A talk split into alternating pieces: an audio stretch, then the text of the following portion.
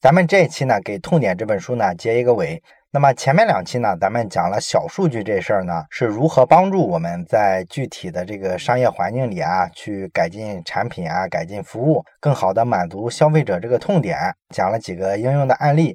那么这一期呢，咱们就稍微延伸一下，聊一下这个小数据这个思维呢，在咱们这个工作里啊、生活里啊，要应用的话要注意啥，以及说呢，应该具体怎么去操作啊，有没有什么步骤？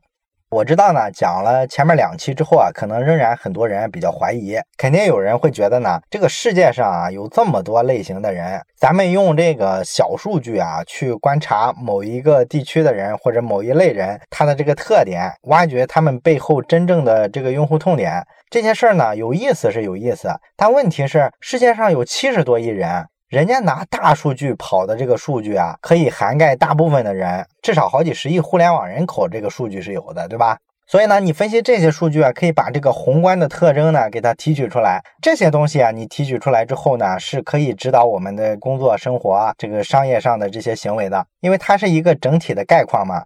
可是你说你找的这个小数据啊，你是用人的这个肉眼去观察的，而且呢，你为了得到数据呢，你是一个国家一个国家的跑，一个人群一个人群的去接触，你全套的这个接触下来之后呢，你才能发现这些人背后啊，可能存在某种欲望没有得到被满足，把这个痛点找出来。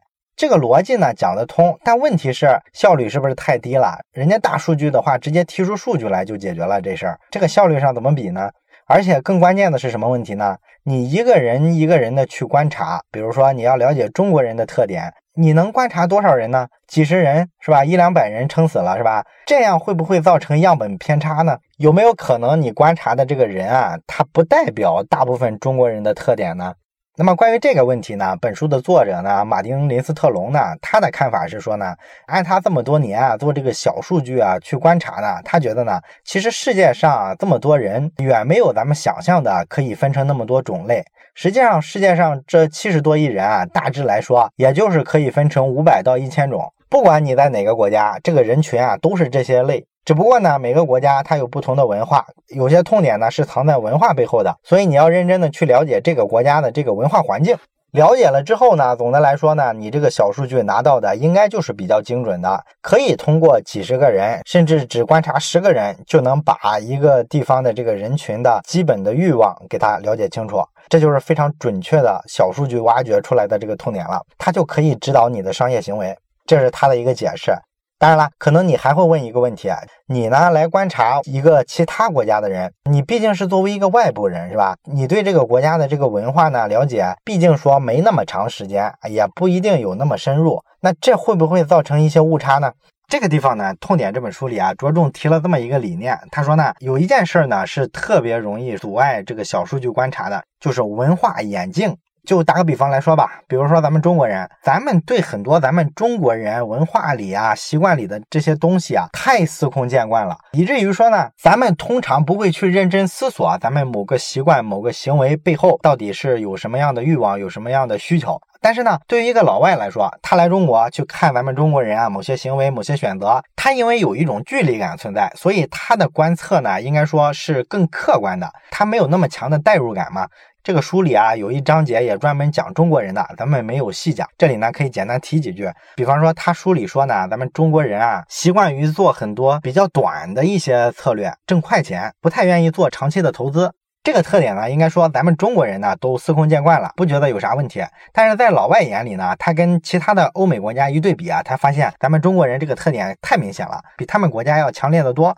主要原因是什么呢？就是咱们中国人特别的急躁，做任何事儿呢都希望特别的快，所以咱们就不太可能慢悠悠的去等着一个事儿出结果。通常来说都是求快求新，所以说咱们中国人的这个工作生活的节奏，相比国外来说是要快得多的。整个中国人活得都特别的赶。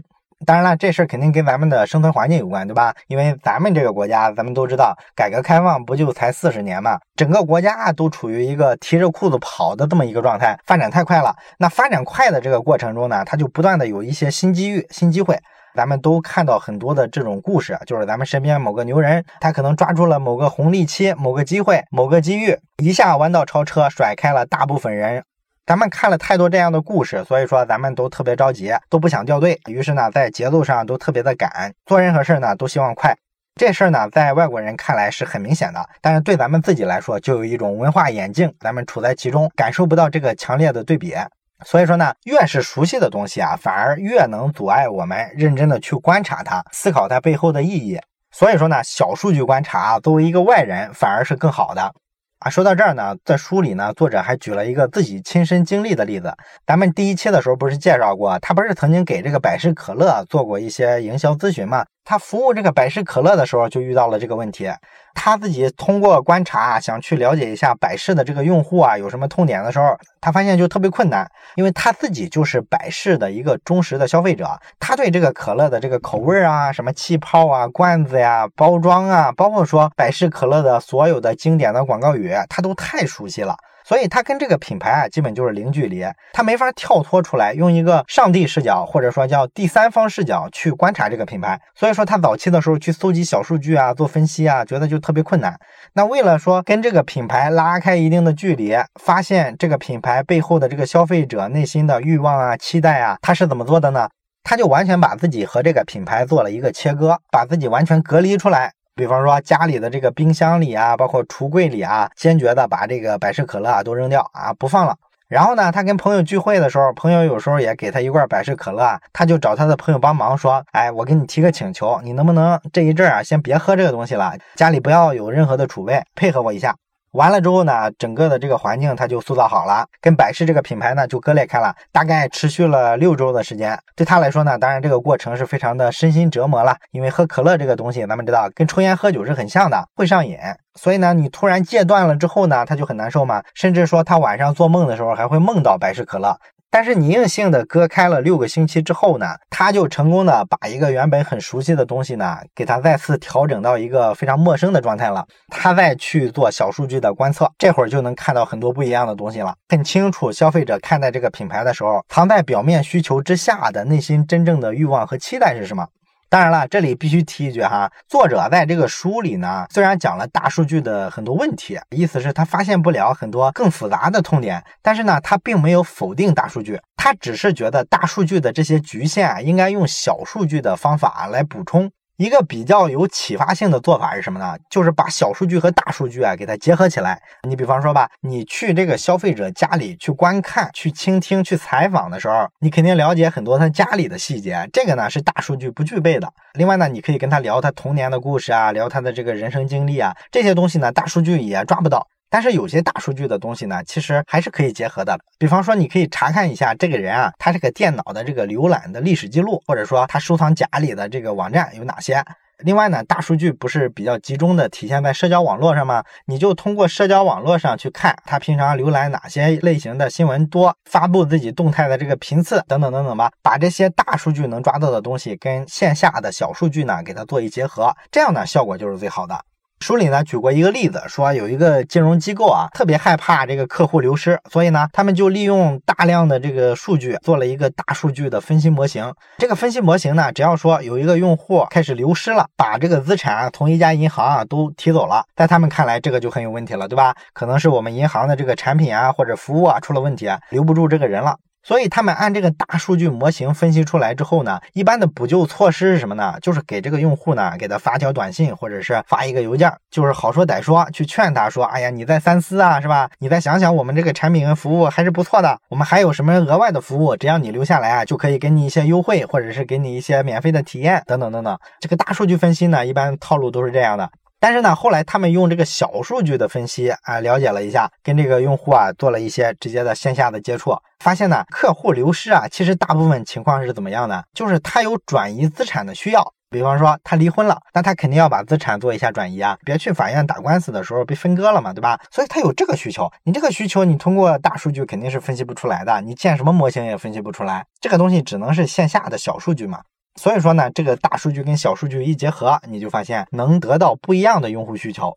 而且呢，作者呢第一次发现这个小数据的价值的时候呢，是非常早了，是在他大概十一二岁的时候。他书里讲了一段经历，说他自己生病了，就在医院躺在病床上，跟他同一个屋的有很多病人，还有些医生啊、护士什么的。这个人啊来来往往的，他作为一个孩子呢，就去仔细的观察，看这个护士是个什么表情啊，这个病人说了句什么话呀，病人家属来看的时候有没有送花呀，等等等等吧。他去观察这些细节，然后自己呢联想猜测，可能是一个什么样的家庭啊，遇到了什么样的变故。这个习惯其实好多人也都有，对吧？你比方说，有些人在地铁里啊，就喜欢观察匆匆忙忙的这些行人，他们是什么样的装束，然后拿起手机来打电话聊什么内容，或者说呢，看手机的时候是看什么视频节目，哎，然后呢，你大致就能猜到很多东西，是吧？好多人都有这个习惯，这种胡思乱想呢，其实并不是没有意义的。马丁·林斯特隆呢，他就在十一二岁的时候，通过这个观察，培养了一种非常有意思的能力。后来呢，他就是给那个乐高做咨询，就是那个做儿童玩具的。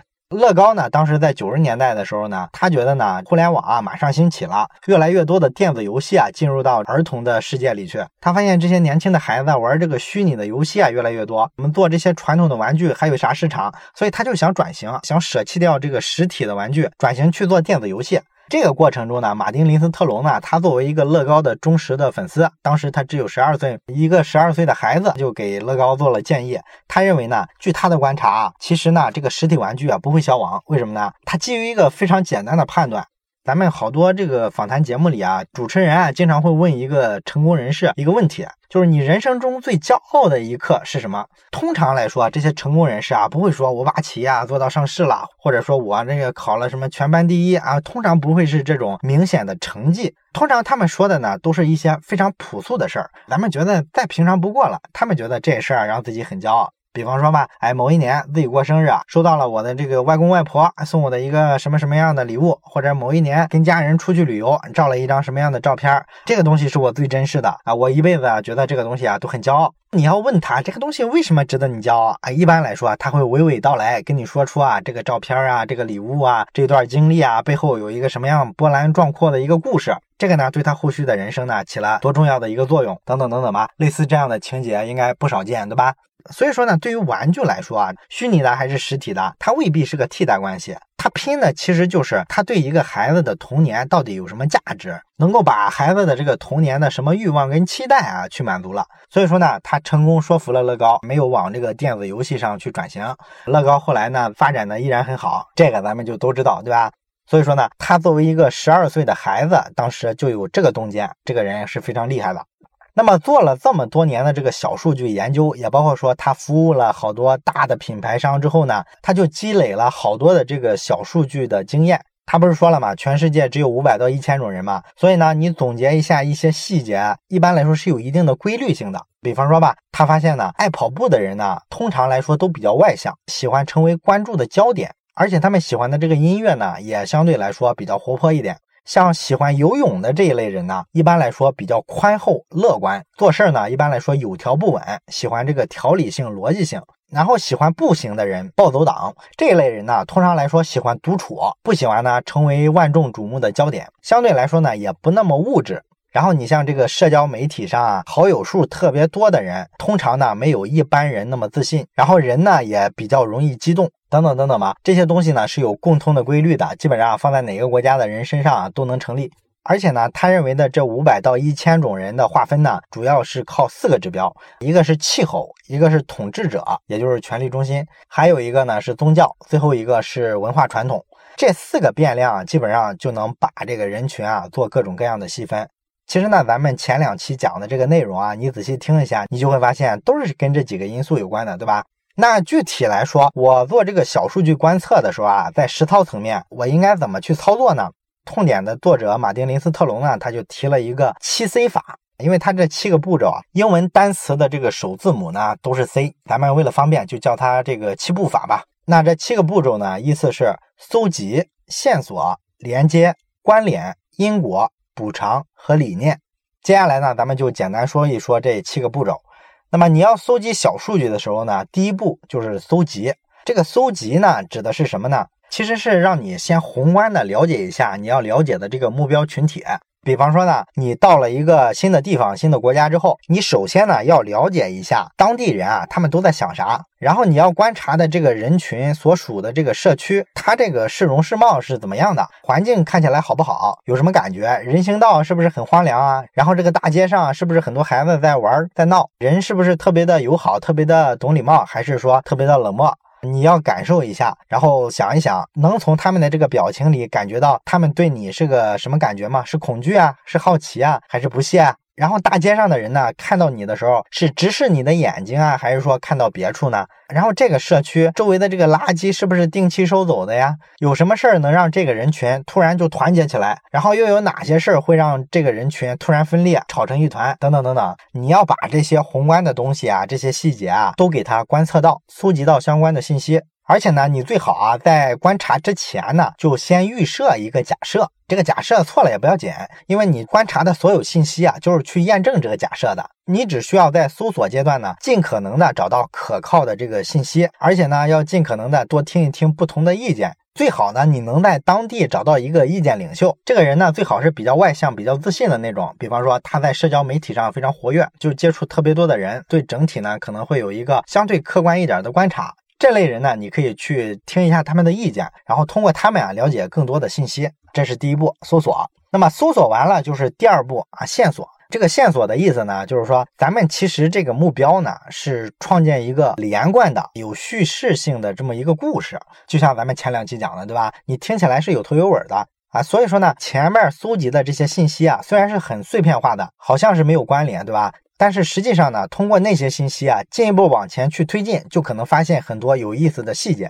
这些细节呢，通常是藏在个体身上。也就是说，你搜索阶段主要是看宏观的信息，而找线索的阶段呢，你就要把这个视野啊放在个体身上。比方说，你可以到人家家里去家访，看一下这个家庭里面的细节，就像咱们第一期讲俄罗斯的故事的时候说的那样，对吧？你要上人家家里去观察一下布局啊、环境啊，比如说墙上挂的是什么？是挂饰啊？是照片啊？是艺术品啊？还是说主人自己画的画？画的画的话，内容是什么？然后冰箱上有没有贴小贴纸啊？这个人的这个网络文件夹里是吧？他收藏了哪些网址啊？啊，能不能看到他这个历史浏览记录啊？甚至说比较隐私的一些地方，你都要尽量的争取主人的同意，让你去看一下。比方说，这个橱柜里放的什么样的衣服，哪些衣服是在比较容易拿到的地方，哪些是压在底下的，这个就反映了主人的很多偏好。再比方说，这个冰箱里啊有什么样的蔬菜，什么样的食品，就反映了他的很多的这个生活习惯。如果你观察的是一个男人的话，尽量要去看一下他的车库，因为男人在开车这件事上会暴露特别多的隐私。当然了，最最隐私的是什么呢？其实是垃圾桶。咱们大部分人啊，其实不太意识到这个个人的生活垃圾啊，不能乱扔。那里边啊，其实暴露咱们个人隐私太多了，比什么东西都多。你一包生活垃圾里面能反映出你最近吃的是啥，最近做了什么，是吧？买了什么？家里有没有小孩？是不是两口子？性生活频次是什么样的？这在垃圾堆里都能找到答案。所以咱们看老美的很多中产以上的这个家庭，不是都喜欢花钱让人上门来收垃圾吗？实际上呢，这个收垃圾的人啊，对这家人的这个。隐私啊是了如指掌的，所以说这事儿其实挺恐怖。另外呢，你像手机的这个相册呀，或者说电脑上、手机上使用的这些流媒体的音乐播放列表啊，等等等等，这些东西呢，都是你在搜集线索的阶段呢，应该尝试去观察的。搜集这些线索的这个目标呢，其实一定是让你发现这个人真正的自我。因为大部分时候，咱们人呐，对外的形象跟家里的形象是完全不一样的。咱们对外都是想塑造成一个理想化的自己，或者说的白一点，都是他人眼中希望我们成为的那个自己。所以说，咱们每个人其实都是戴着面具的。只有私下里，你在自己家里，在卧室里，在厨房里，在浴室里，这才是真实的自己。所以说，你想把小数据用得好，那就必然需要在这些非常隐秘的地方找到你需要的这些线索。然后呢，你就可以看出来这个人啊，实际上是个什么样的，他真正的自我是什么样的，什么事儿能激发他内心最强烈的这个感情。你把这些线索收集完之后，最后呢，你可以问他两个问题，比方说你生命中最重要的是什么，或者说你最担心的是什么。他的这些回答跟这些线索啊，就很可能能匹配起来，可以证实你的很多推测。你看这个工作是不是特别像一个侦探，对吧？这是咱们说的第二步，搜线索。第三步呢，叫做连接。因为前面你通过宏观的数据和个人的这些数据，已经积累了好多的小数据了，对吧？这时候呢，你就可以问问自己，哎，你搜索的这些线索啊，它们相互之间啊，看上去有没有一些相似点？然后所有的这些线索呢，是不是指向某一个方向？也包括说最初你做的那个假设啊，这些线索啊，到底能不能验证？这时候呢，你要开始做各种连接，开始分析了。这是第三步。第四步呢，叫做关联，跟第三步是紧接着的。关联的阶段呢，就是你做了上一步啊简单的分析之后，可能推测出啊，他可能有什么样的欲望或者什么样的期待没有得到满足。那么关联这一步呢，你要做的事儿呢，就是弄清楚啊，到底什么东西是他产生这个欲望或者期待的这个转折点。因为通常来说，一个欲望或者期待，它不会无缘无故的产生，一般是因为什么变故？比方说啊，一个人离婚了，他可能会产生什么改变？或者说他第一次生了小孩，或者说他结婚了，交了新朋友，或者失去了新朋友，孩子上大学了，换了份工作，等等等等，这些转变都可能是造成一个人的欲望或者期待产生的一些关键节点。你在关联这一步里啊，要把这个关键节点啊给它分析出来。然后第五步叫做因果。就是说，你要最清晰的理出因果关系来，因为你前面的分析肯定有一些是对的，有一些是错的。你这时候要集中排查一下。那么怎么去做呢？作者给的建议呢，是你在办公室啊或者哪儿找一个大的白板或者黑板，把你的所有这些发现都写上。最好呢，你制作出一个时间轴来，按时间轴排序。你把整个图画出来之后啊，把你这些发现呢归一归类啊什么的。总之吧，就是你把这些东西落在纸上之后，比较容易确定出哪些是有因果关系的，哪些可能是干扰项，就把它排除掉。当然，这个工作说起来简单，实际上非常难的，对吧？如果你分析的过程中呢遇到了困难，你就找第一步里你找的那个当地的所谓的意见领袖，可以讲一讲你对于一些因果的一些看法，看看他们是什么想法，可以参考一下。这是第五步因果，第六步呢就叫做补偿。你验证完了因果关系之后呢，你就要提取出这个最强烈的情绪，因为最强烈的情绪背后就是最强烈的欲望、最强烈的期待嘛。啊，哪些欲望和期待没得到满足呢？就体现在这个情绪上。你把这个东西提取出来，然后想想你要满足这种欲望和期待最好的方式是什么？这就是所谓的补偿，也就是咱们前两期讲过的怎么去解决这个痛点。那么第七步呢，叫做观念。观念的意思就是说呢，你在做这个补偿方案的。的时候啊，想出几个来之后，最后要挑出一个最有创意的解决方案。你比方说吧，这个优步啊，它就是一个挺有创意的解决方案。它把这个公共出行的问题啊，跟私家车结合起来，而且它是用智能手机连接的，对吧？实际上有些社交网络的功能呢，也给它结合进来了。所以这就是一种有创意的一个解决方案。当然，这一步就是咱们之前讲过的很多书讲过的，这里就不需要展开细说了。总之吧，作者呢就是列了这么一个七步的一个模型法，然后拿这个东西呢，你可以去审视一下你的这个观测的结果有没有解决一个用户真正的隐藏在大数据背后的一些痛点。咱们这期呢讲了这个小数据观测法，它在应用层面呢应该注意哪些问题，而且呢还给了一个模型，希望这个东西呢能够对咱们工作学习啊，包括说商业行为啊有一些启发。如果你想看本期节目文字稿的话，也欢迎你去关注一下老马上书房的微信小程序。小程序上呢，有一部分书是全网独家发布的。好了，关于《痛点》这本书呢，咱们就讲到这儿。我是马太牛，这里是老马上书房，咱们下本书再见。